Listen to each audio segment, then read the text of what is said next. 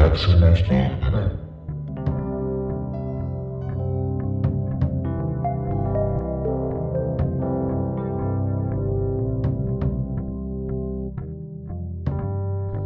Haz un viaje a tu interior. Adéntrate en cápsulas del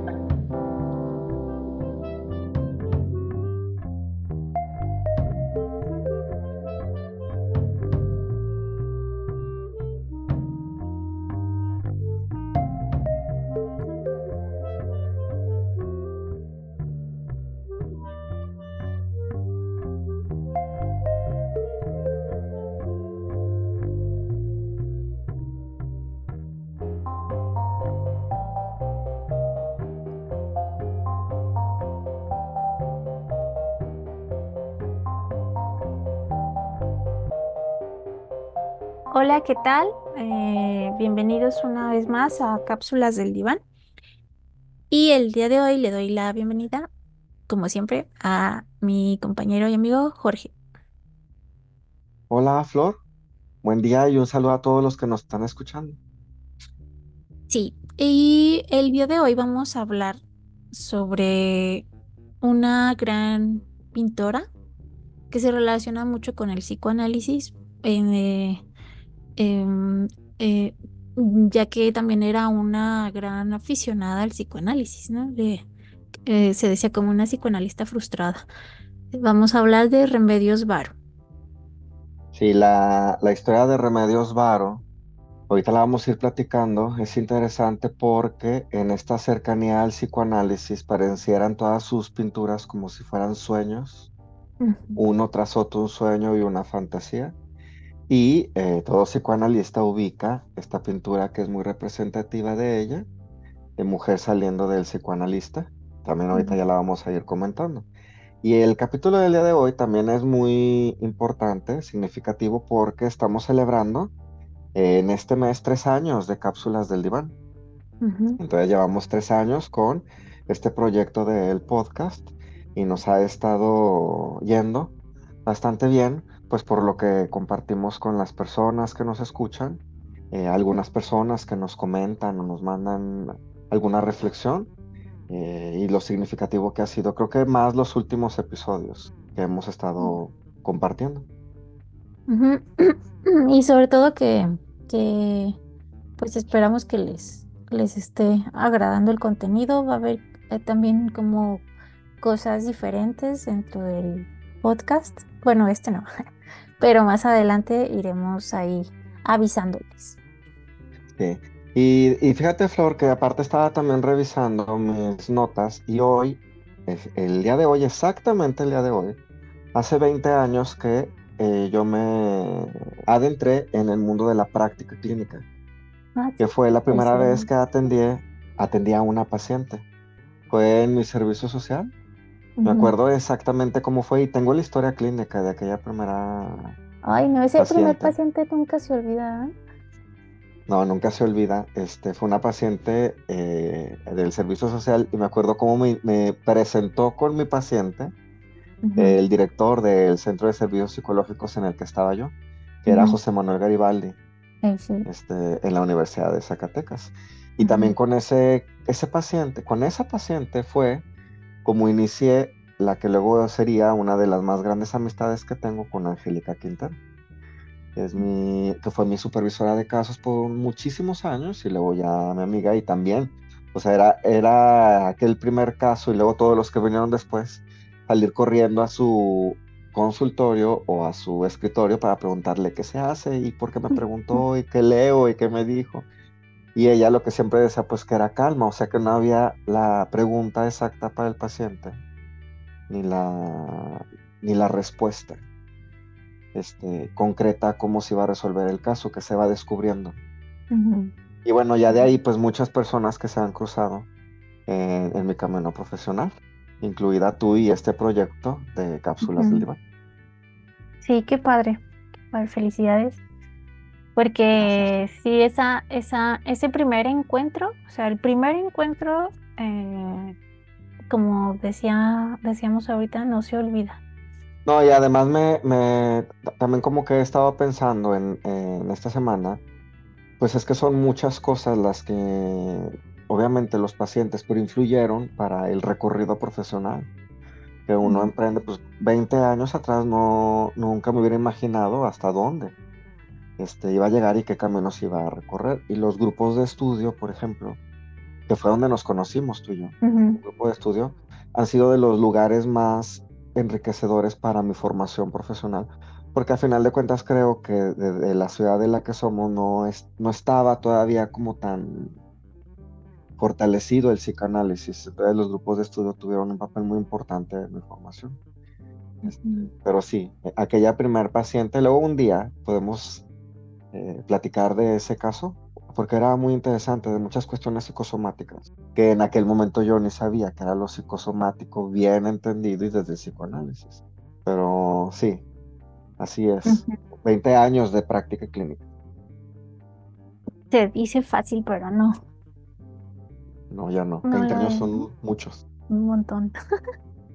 Y bueno, regresando a nuestro episodio, Remedios Varo, que su nombre original típico español, es española, María de los Remedios Alicia Rodriga Varo y Uranga, como los españoles que tenían cuatro o cinco nombres, ¿no? Es de Anglés, Gerona, España, y nace el 16 de diciembre de 1908 Ujú. aunque después tiene un movimiento a la Ciudad de México que la hace que se convierta más bien en una pintora mexicana.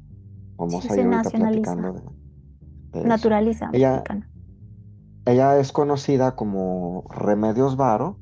Remedios se convierte en su nombre principal porque su madre, en aquella región, le pide a la Virgen de los Remedios que vea por su hija, sobre todo al momento de su nacimiento, ya que la madre había tenido pérdidas anteriores de hijos por enfermedades y quería que su hija, Remedios, naciera sana. Mm.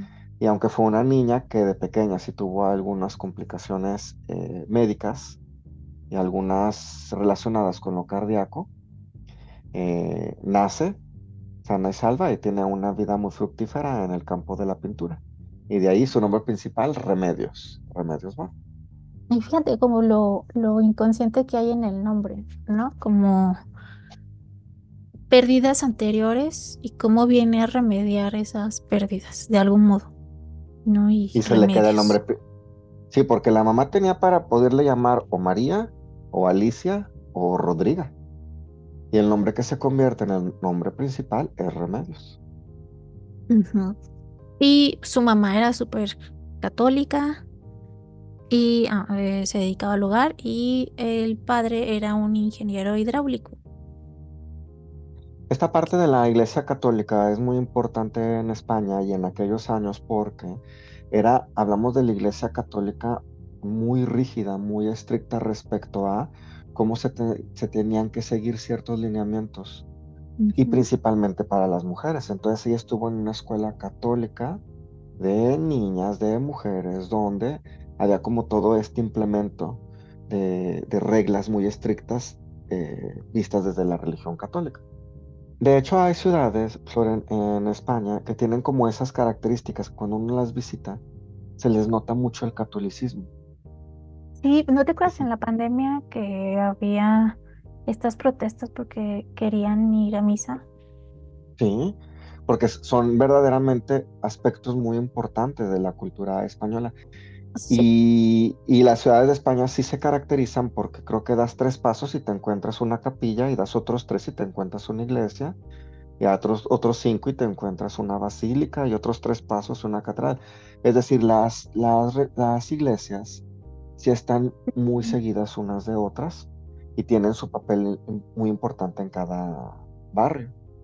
Sí, Entonces, sí, pues, y con rituales así como, como muy ancestrales también, de, mm, de veneración a santos y hacen fiestas y demás. No por nada, pues también aquí en México somos eh, el legado, ¿no? Un poco de esa cultura. ciudades, ciudades como Zacatecas o Guanajuato o Guadalajara tienen mucho estas características de lo católico y cómo están eh, con mucho peso sus templos.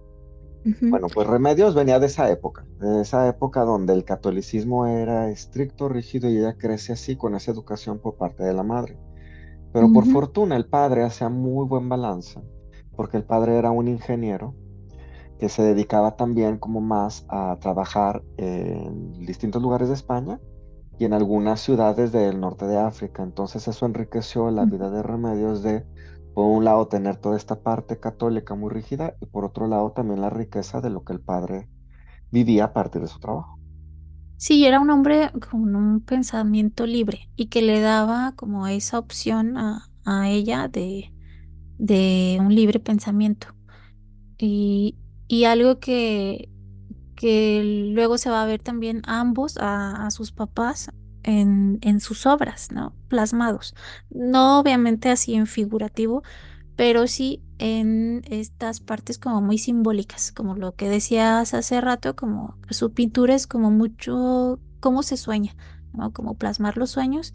Y ahí venían cosas de la mamá o, por ejemplo, casi muchos de esos personajes que plasmaba tenían cosas eh, como, como así, eh, artefactos que no existen, pero que eran creados y que se relacionan mucho como con toda esta parte de lo ingeniero, lo mecánico, eh, medios de transporte en rueditas o, o algo así, que también recordaba a todos estos viajes que, que había hecho en familia, ¿no? Por el trabajo del papá. Como si lo que vivió y se fue quedando ahí precisamente guardado en la memoria o en lo inconsciente, fuera apareciendo en estos mundos fantásticos. Ujú, Y, y- y hay varios historiadores, biógrafos de Remedio que se hacen referencia a que en muchas de sus pinturas aparecen elementos de, de esta ciudad de Angles. Una, de de alguna y ujú, otra forma, como, como si fueran esparcidos, eh, como de esos restos que siempre van a formar parte de, de ella, de su mundo interno. Y se debe ser bien interesante, porque si eres de una ciudad, supongamos, ¿no? Como en México, de Guanajuato, de alguna manera hay elementos que son básicos, como pensar en el pípila, o pensar en las momias, o pensar en la plata, o las minas. Entonces son elementos eh, que, que quieras o no tendrían que ir apareciendo de alguna este, forma u otra en un escritor, en un pintor, porque son parte de lo que está ahí. En el caso de ella, de Remedios Varo, las características de Angles. Sí, y, mm, y también esta parte de la, la vida religiosa y que la mamá era alguien muy controladora, muy pues rígida, eh, muy apegada a la religión, pero una religión muy estricta, en donde no se le da como, eh, o más bien don- no se le da esta libertad al hijo para ser quien es, ¿no? O sea, que surja alguien ahí. Sí, no, que es como está, estas mamás que no te subas, no te, no te acuestes, no respires, casi, casi. Y hay eh, cuadros en donde ella plasma en, en, ahorita me acuerdo del nombre. Eh, el cuadro se llama La Ruptura y está en el Museo de Arte Moderno en Ciudad de México. Casi toda su obra se encuentra aquí en México. Y eh, este cuadro es pintado en 1953 y ahí mm, pues se inspiró en la separación de sus padres, ¿no? Y en el cuadro se puede observar mm, a una mujer que va bajando unas escaleras y detrás está una pues una finca llena de muchas ventanas con caras y ojos observándola. Y esto ha- hacía hincapié de que muchas veces eh, sentía la mirada, ¿no? Como esa mirada de, que todo del control siendo observada y, y demás. Y como ella tiene que dejar esa casa para poder ser ella. Si es que eh, solo de ver uno de los cuadros de Remedios Te puede llevar a pensar en muchos significados e interpretaciones porque son muy ricos en contenidos. ¿no? Si ves solo las figuras humanas o si ves estas figuras humanas mezcladas con, Sí, con animales, es muy rico. Entonces, eh, sí, siempre est- estuvieron presentes muchos elementos y en este, pues yo, yo, yo más bien me imaginaría como lo que también fue viviendo en el cambio de casa, de casa en casa, este, de hogar en hogar, pensaría yo más bien, porque vamos construyendo hogares internos también conforme las personas con las que nos relacionamos. Y cómo se va transform- transformando la persona, ¿no? Eh, porque generalmente en sus cuadros siempre hay un personaje principal y en ese personaje principal eh, eh, casi todos tienen la misma fisionomía. Se decía o se dice que es un autorretrato. Obviamente es más surrealista, pero eh, son ojos grandes, almendrados, nariz fina, em, pero siempre la, la cara la, o la cabeza está en forma de un corazón. No, es que ese cuadro está súper bonito. Sí. Sí. Bueno, vayan googleando en lo que van escuchando el, el podcast para que sepan de cuáles cuadros estamos hablando. Ella, eh, obviamente, como el papá, el papá Rodrigo, tenía esta, este trabajo, pues el mismo, la misma profesión lo lleva a desplazarse eh, a distintos lugares. Primero se va a Marruecos, España, y en 1917 después se muda a Madrid. Esta llegada a Madrid es muy importante porque recordemos que en Madrid hay museos de arte que son Sí, para la, para Europa muy representativos de muchos autores. Ajá, por ejemplo, donde se pueden ver las pinturas de un eh, Goya. Y lo que hace ahí Remedios es que empieza a recibir instrucción básica en colegios católicos y posteriormente se empieza a eh, formar artísticamente. Todavía no como en lo que vendría siendo una carrera, pero empieza así a tener como varios talleres de arte. Una de las actividades que el padre siempre impulsó mucho. Este es como un periodo que podríamos este, caracterizar de su niñez o de su adolescencia, que se caracterizaría por estos movimientos de un lugar a otro y el catolicismo, con una madre así, estricta, y con un padre que daba esta riqueza en lo que él conocía. Para el periodo de 1924, eh, alentada por su padre, ella ingresa finalmente a la Academia de San Fernando. Es una academia de arte. Y es como se convierte en una de las primeras mujeres eh, estudiantes en esta Sí. academia. Entonces ya vemos cómo es una mujer que se empieza a adentrar en el mundo de los hombres, malamente construido así como que donde la mujer no tiene cabida, eh, y empieza a abrirse camino por su talento y también por sus grandes conocimientos. Y eh, por, eh, hay unos cuadros, una trilogía, donde ella hace referencia a esta época en una de las partes, que se llama, el cuadro se llama Hacia la Torre. Y eh, eh, ella lo, lo pinta años después, en 1960, y hace referencia de cómo es, son dos personas que van al frente eh, uno es un señor, otra es una mujer, y atrás van como muchas mm, mujeres, Alumnas, como como colegialas, ajá, son Ajá. colegialas en donde van a, a pues a encerrarlas, ¿no? Y en donde justo menciona la biografía que ahí pues estaba como recluida en, en- enseñándoles, no encerrada, pero sí eh, pues eran estos internados de antes en donde pues se les enseñaba las buenas costumbres, lo que se esperaba de una mujer en aquella época eh, y una mujer católica también, ¿no? Le enseñaban a coser, a cocinar, eh, buenos modales y, y religión. Y hay otra, hay otra, eh, otro cuadro en este, eh, donde se llama Bordando el manto terrestre. Y ahí aparece igual como una figura en medio donde les está leyendo algo, probablemente era como la Biblia y además estaban, todas las demás estaban cosiendo, estas colegialas estaban ahí cosiendo y después el tercero es la huida. donde junto a una pareja, bueno, un hombre y una mujer salen, ¿no? A- al exilio, por así decirlo. Y es lo que pasó también ahí en, en su vida. Este cuadro es de 1961. Lo que está súper bonito de estos tres cuadros es que es como si fuera un cuento, porque se ve claramente el personaje, es- es- son las mismas, es el mismo personaje, como si fuera de una escena a otra Sí, escena a otra escena. sí, sí, sí, muy padre. Y este está pues en una colección privada. Fíjate, el cuadro de Hacia la Torre, según una nota de Milenio, fue subastada este, en varios millones de dólares. O sea, son, son, son piezas eh, que ya están valoradas en alto costo porque fue en cuatro millones trescientos nueve mil dólares. Imagínate, es una de las eh, piezas eh, subastadas en los más altos costos de Remedios Varo.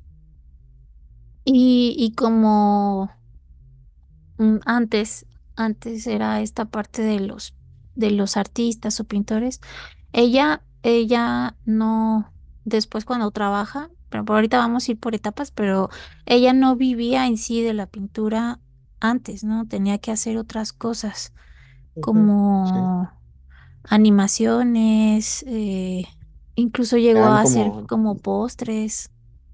como dibujos de mer- este, mercadotecnia, más de anuncios. Ujú, Bueno, en el tiempo que estuve en la, en la Academia de San Fernando, con quienes se, se volvieron su grupito de amigos, pues fueron al- el joven García Lorca y el joven Dalí, Salvador Dalí. Entonces andaba ahí con ellos, ujú, este, de un lado a otro, pues imagínense la época de, de la juventud y ser amigos, sin todavía no saber hasta dónde iban precisamente a llegar. Y eh, en 1930 participa por primera vez en una exposición colectiva organizada ujú, por la Unión de Dibujantes de Madrid. Y en ese mismo año es cuando luego ya finaliza sus estudios en la Academia de San Fernando. Y también en ese mismo año es que se casa el 6 de septiembre con uno de sus compañeros de la academia, que era Gerardo Lizárraga. Entonces, y- y llevaba como a final de cuentas también esta vida, que era la vida tradicional en aquella época, pues del matrimonio, eh, siendo todavía muy joven. Ujú. Y Gerardo es el que aparece en, en el cuadro de la huida. Mm. Juntos, Gerardo Lizárraga y ella se van a París. Ujú, Y esto también la adentra mucho en una vida en París donde es la cuna del arte. Hay muchos artistas, por ejemplo, si pensamos en, el, en una Frida Kahlo, en un Diego ujú, Rivera, en este, un Manuel Felgueres, hay un periodo en donde todos, un Van Gogh, lo platicábamos también, van a dar a París y se convierte como una cuna de lo que es también conocer el arte y tener acceso a él. Entonces ella también tiene un periodo que se va con su esposo Gerardo a París y en 1932 retornan a España y se establecen en Barcelona en la parte republicana. Y ya de ahí empieza como también con un periodo del dibujo publicitario. Y es a lo que le dedica un largo tiempo, el dibujo publicitario. Sí, y conoce a André Breton. Eh, él la define como la gran hechicera del arte y surrealista. Eh, fue una, mencionaba que era una mujer libre, capaz de crear un universo propio y eléctrico, que fascinaba también incluso al poeta Octavio Paz aquí en México. Pero sí, en aquella época eh, pinta su cuadro La lección de costura.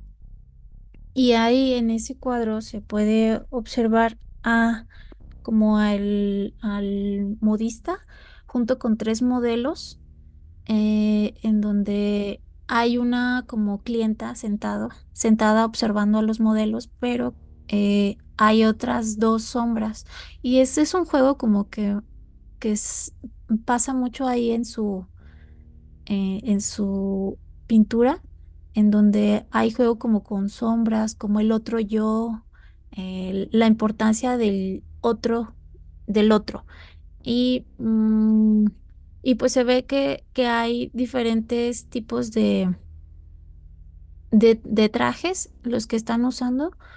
Uno es como para viajar en barco, otro es como para estar en, en, en- para estar en la ciudad. Hay una que, que su, su vestido es de tela tan rígida que se puede sentar eh, sin sillas. Incluso ah, en su sombrero está la comida, como que para que no, bota- no batalles con el transporte. Una Y mesita. hay, ajá, una mesita que tiene ahí una bebida y comida y el otro que es así algo más, más rígido con una cola de serpiente. Pero todo esto habla de, de ella misma, como de sus viajes, todos los cambios, que tiene que estar preparada casi, casi para todo. Si este cuadro se llama Hay, hay la, varios, la alta costura. sí, la alta costura o también se le llama lecciones de costura. O sea, lo pueden encontrar con los dos nombres. También es cuando en este periodo, cuando conoce a André Breton, que empieza más como a relacionarse con otros pintores surrealistas como Esteban Francés. Pero para este mismo periodo es cuando rompe su relación sentimental con Gerardo Lizárraga. Y bueno, eh, empieza como a tener un grupo de amigos que hacían una actividad a la que le llamaban cadáveres exquisitos. Cadáveres exquisitos era una actividad que deriva de un juego este, que tenía otro nombre, creo que se llama Consecuencias en español. Y es una actividad que puede ser con escritos o con dibujos. Entonces se juntaban y alguien hacía un escrito. Vamos a pensarlo como si fuera en una hoja, haces un escrito en un renglón y luego lo tapabas y la siguiente persona solo podía ver la última palabra de lo que habías escrito y continuar el escrito.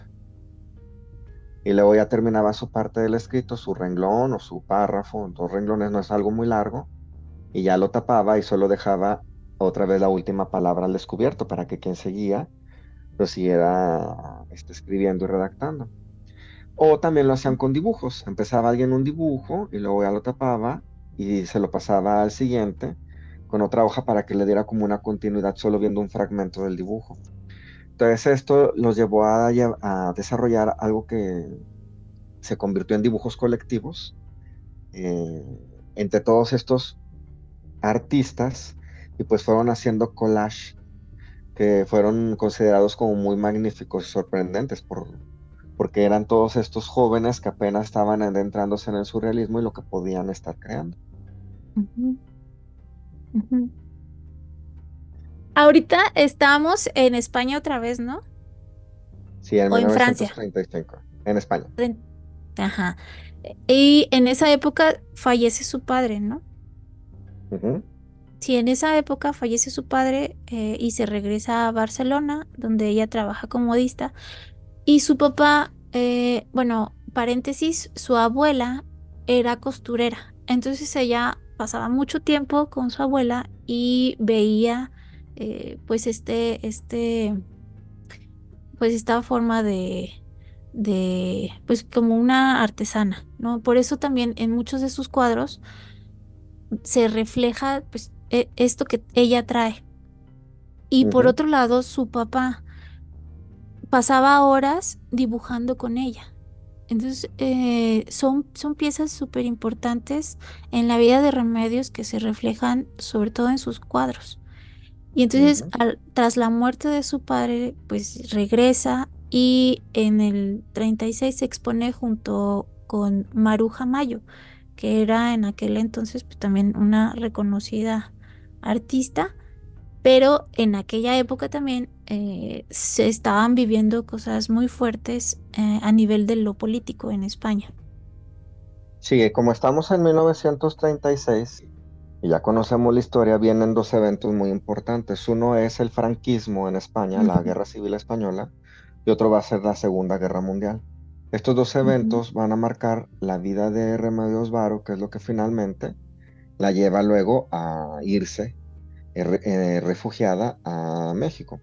El franquismo, que era un, el problema número uno que existía en aquel momento en España, el franquismo se caracterizaba por eh, un gobierno autoritario, anticomunista, unipartidista, donde existían los militares eh, como principales fuerzas del poder.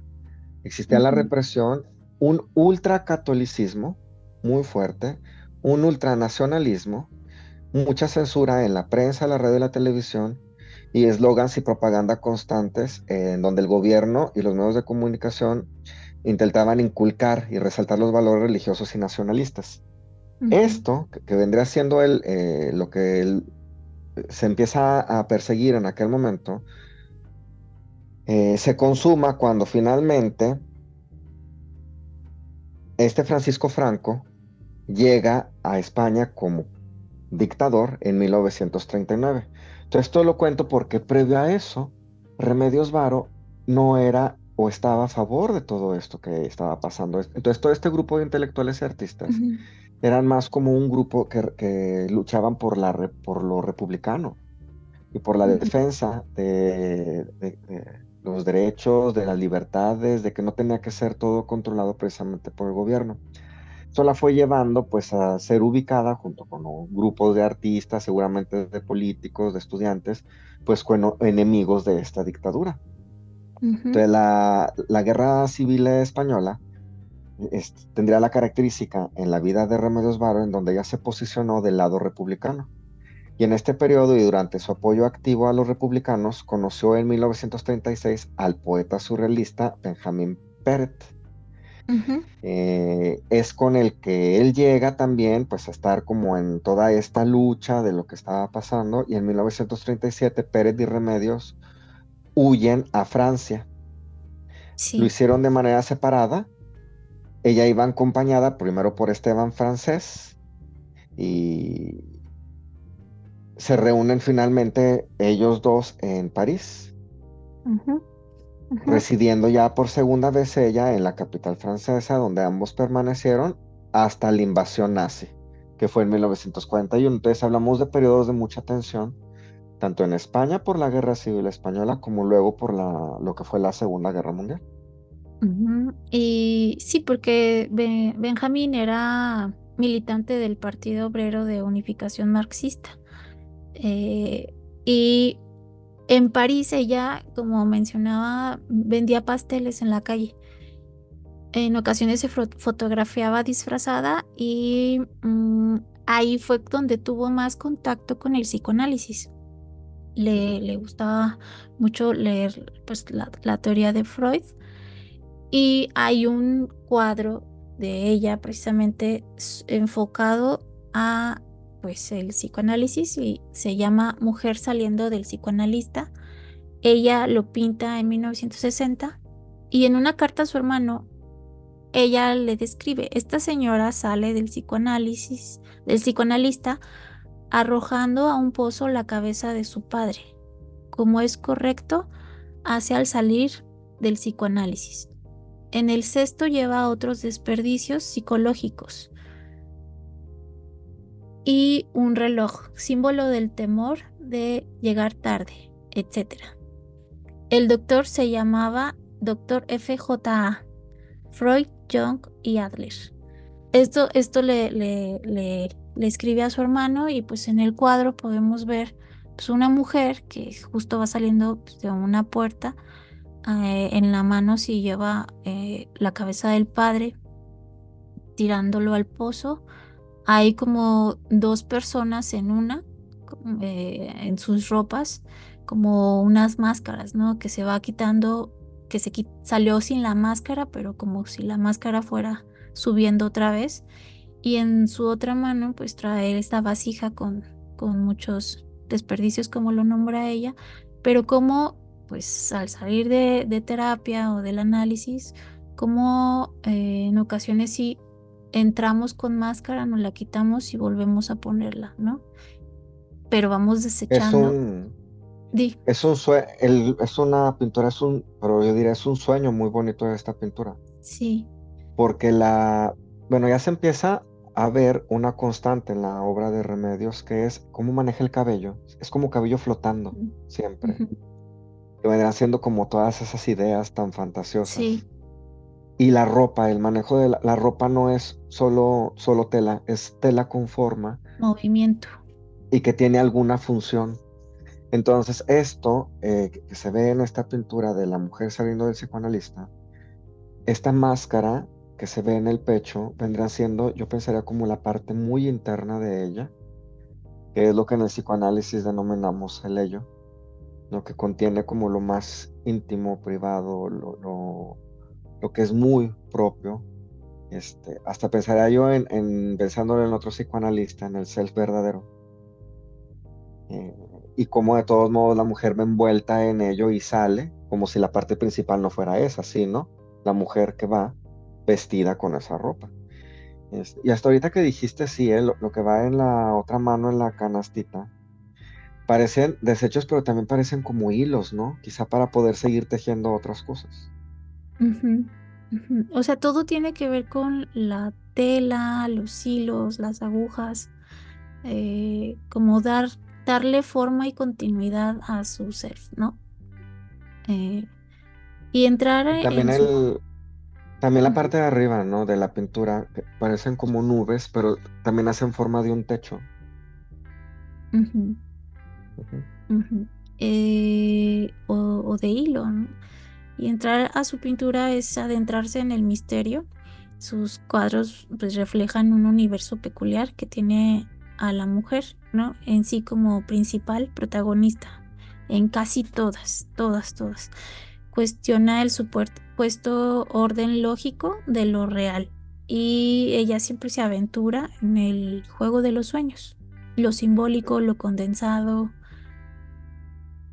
lo reprimido. Bueno, ¿cómo es que llega a México? Pues Estamos en todo este periodo de la Segunda Guerra Mundial. Su marido Peret es encarcelado porque no quiere participar en la Segunda Guerra Mundial. Esto sucede mientras las tropas nazis, nazis están invadiendo París. Entonces Remedios Varo también es encarcelada. Desafortunadamente parece ser que no existen registros de ella hablando con claridad de qué fue lo que pasó en ese periodo. Pero finalmente fue puesta en libertad. Y pues de ahí se empieza a hacer como todo un movimiento de personajes intelectuales para ayudar a europeos a salir y ponerse a salvo de lo que estaba pasando por todas estas persecuciones y la guerra, como lo que pasó con Freud, que también fue este, un personaje que por eso se va al exilio a Londres, como estos rescates de intelectuales, pues para que no se pierdan conocimientos, en este caso, pues la pintura. Lo que sucede con ella es que se le facilita finalmente la salida a partir de un comité de salvamento de urgencia que está ubicado en Nueva York. Y la salida se da en 1941, en octubre, para llegar ambos hasta Casablanca, en Marruecos. Permanecerían un mes ahí, ya que el 20 de noviembre de 1941 partieron hacia México como exiliados y refugiados a partir de las políticas que en aquel momento hizo el presidente Lázaro Cárdenas.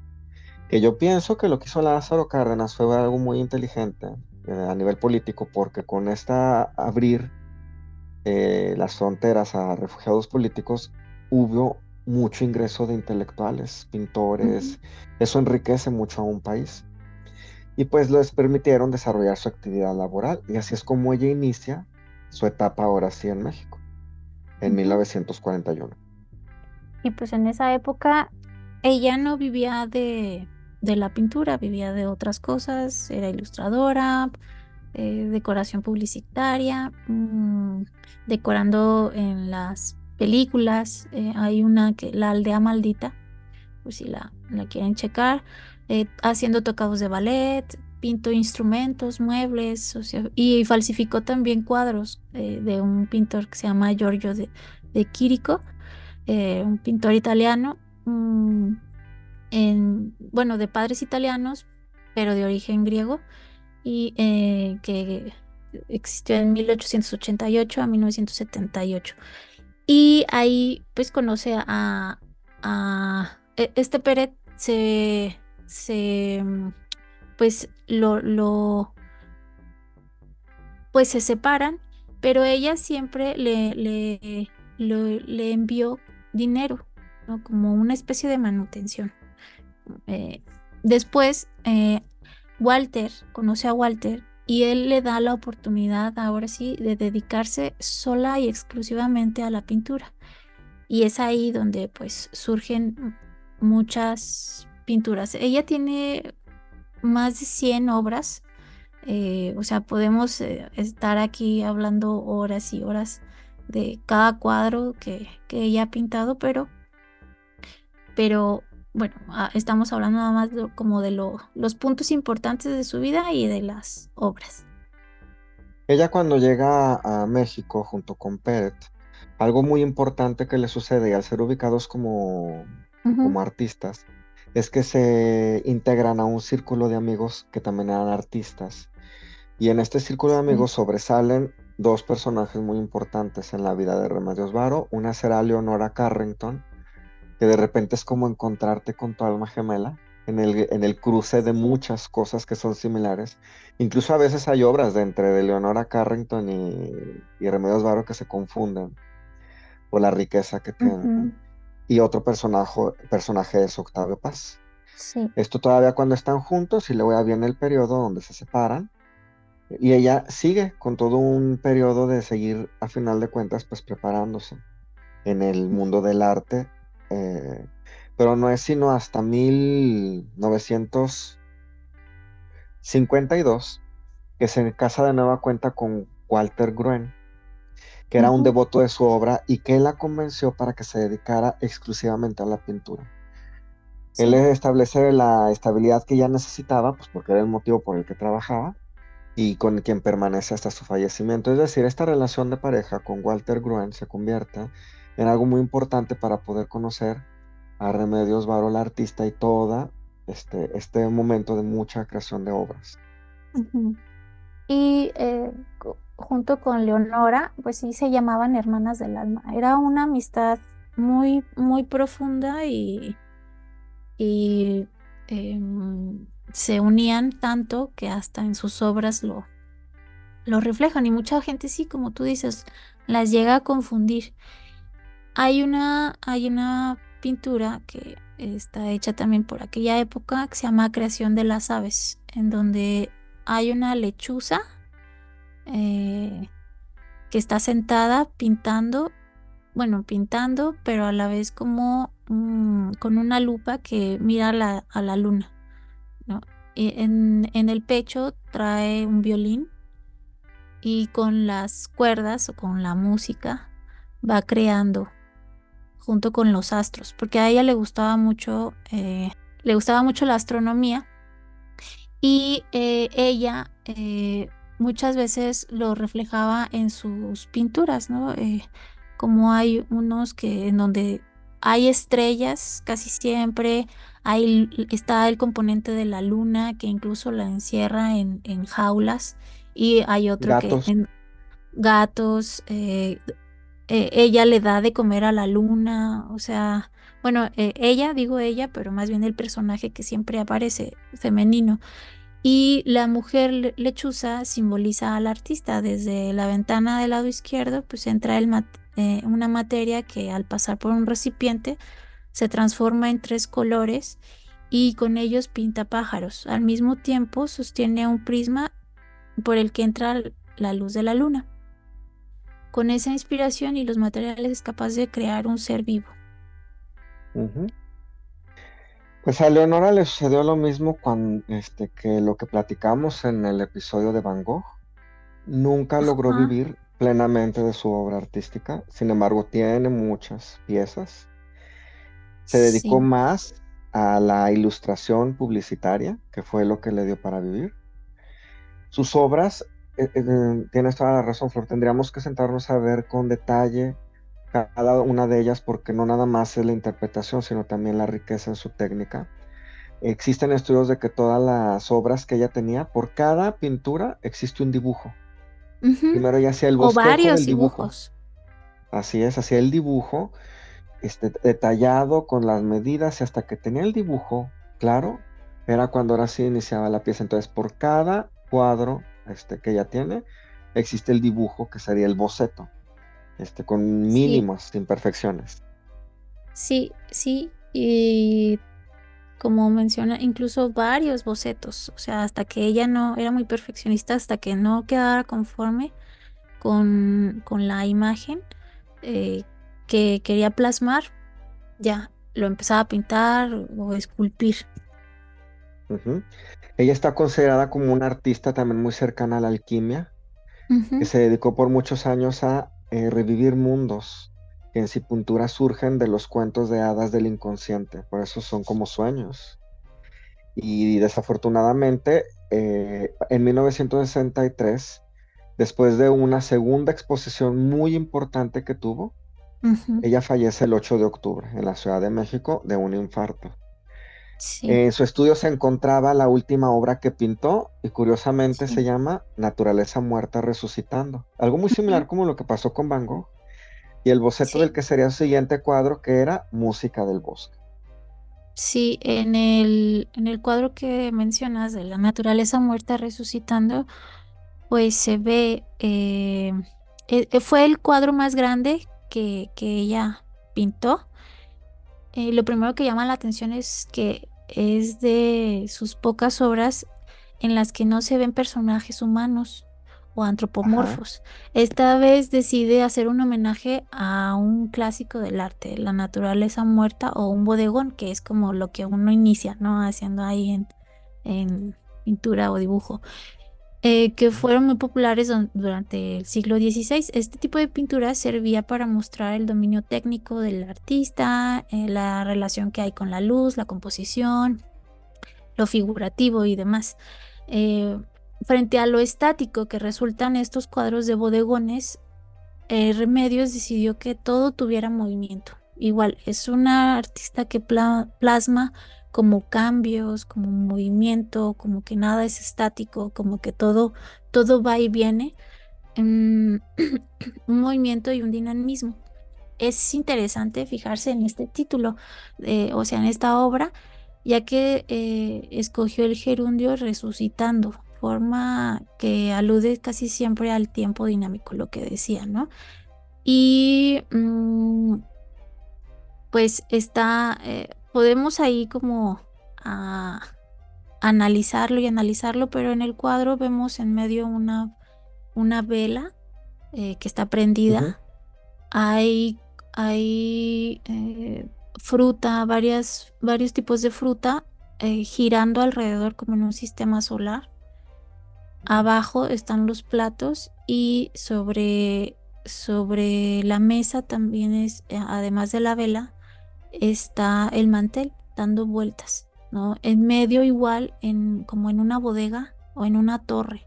Casi muchos de sus cuadros está este, este, mm, est- este La fondo. torre. Ajá, la torre, ¿no? Los bodegones en el arte, cuando se estudia y se hacen bodegones, la característica principal es poder hacer y manejar el, el juego de las sombras y la luz. Entonces, si la luz está del lado derecho, pues la manzana, las uvas, la piña y lo que se dibuje, pues tiene que verse que la luz está de la- del lado derecho y la parte oscura del lado izquierdo. Entonces, este bodegón, que sería más bien en movimiento, y por eso es este, resucitando, la naturaleza resucitando porque está en movimiento, Sí, también tiene ese, ese manejo en la técnica, porque la luz se ve en todas las frutas que está en dirección a donde está la vela. Entonces, incluso ahí también tiene el manejo de esa técnica que es importante en- cuando se pinta. Y la otra obra que se encontró el bosquejo en su estudio, que es Música del Bosque, iba a ser una, al parecer también como una obra muy interesante, porque es una mujer sentada eh, mientras está tocando, es como un tocadiscos, pero que también tiene una hélice de viento. Entonces el tocadiscos es un tocadiscos de madera y seguramente iba a ser una obra también este, en el bosque que daría como cabida a, el cómo sería el sonido de la música en el bosque. sí, sí, y pues eh, fue una, una pionera eh, em, que se arriesgó a, a muchas cosas, ¿no? Como con mucho movimiento. Su vida fue de mucho movimiento, de muchos cambios, pero cómo los podía sublimar, ¿no? A través de la pintura, eh, una exponente muy importante del surrealismo y además como del mundo onírico y del psicoanálisis. Eh, además, sus cuadros pues pueden evocarnos así como a películas, no sé, como de Guillermo del Toro, como me, me- o sea, como la el laberinto del fauno, este Sí. personaje de los ojos en las manos, eh, es muy como Remedios Varo.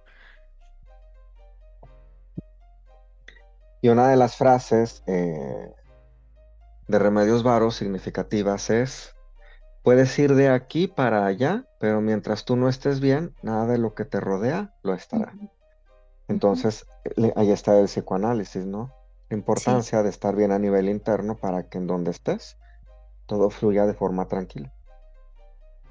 Sí, así es. Y pues este fue el podcast de Remedios Varo. Esperemos les agrade. Escríbanos sus dudas y visiten nuestras redes sociales. ¿Algo más que quieras agregar, Jorge? Nada, que no se pierdan el próximo episodio de Cápsulas del Diván. Muy bien. Hasta pronto. Hasta la vista.